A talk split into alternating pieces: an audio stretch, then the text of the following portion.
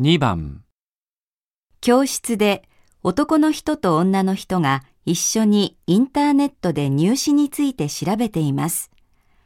男の人はこれから何をしますか？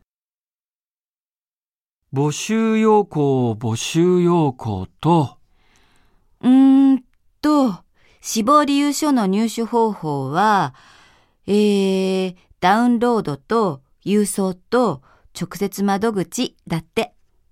プリンターの調子悪いし、郵送にしようかな。締め切りまで3日しかないから、帰りに図書館でプリントした方がいいんじゃない？あ、そうだね。あとは、卒業見込み証明書、成績証明書。そういえば、ジムって5時まででしょ？証明書って申請指定できるまで何日かかる？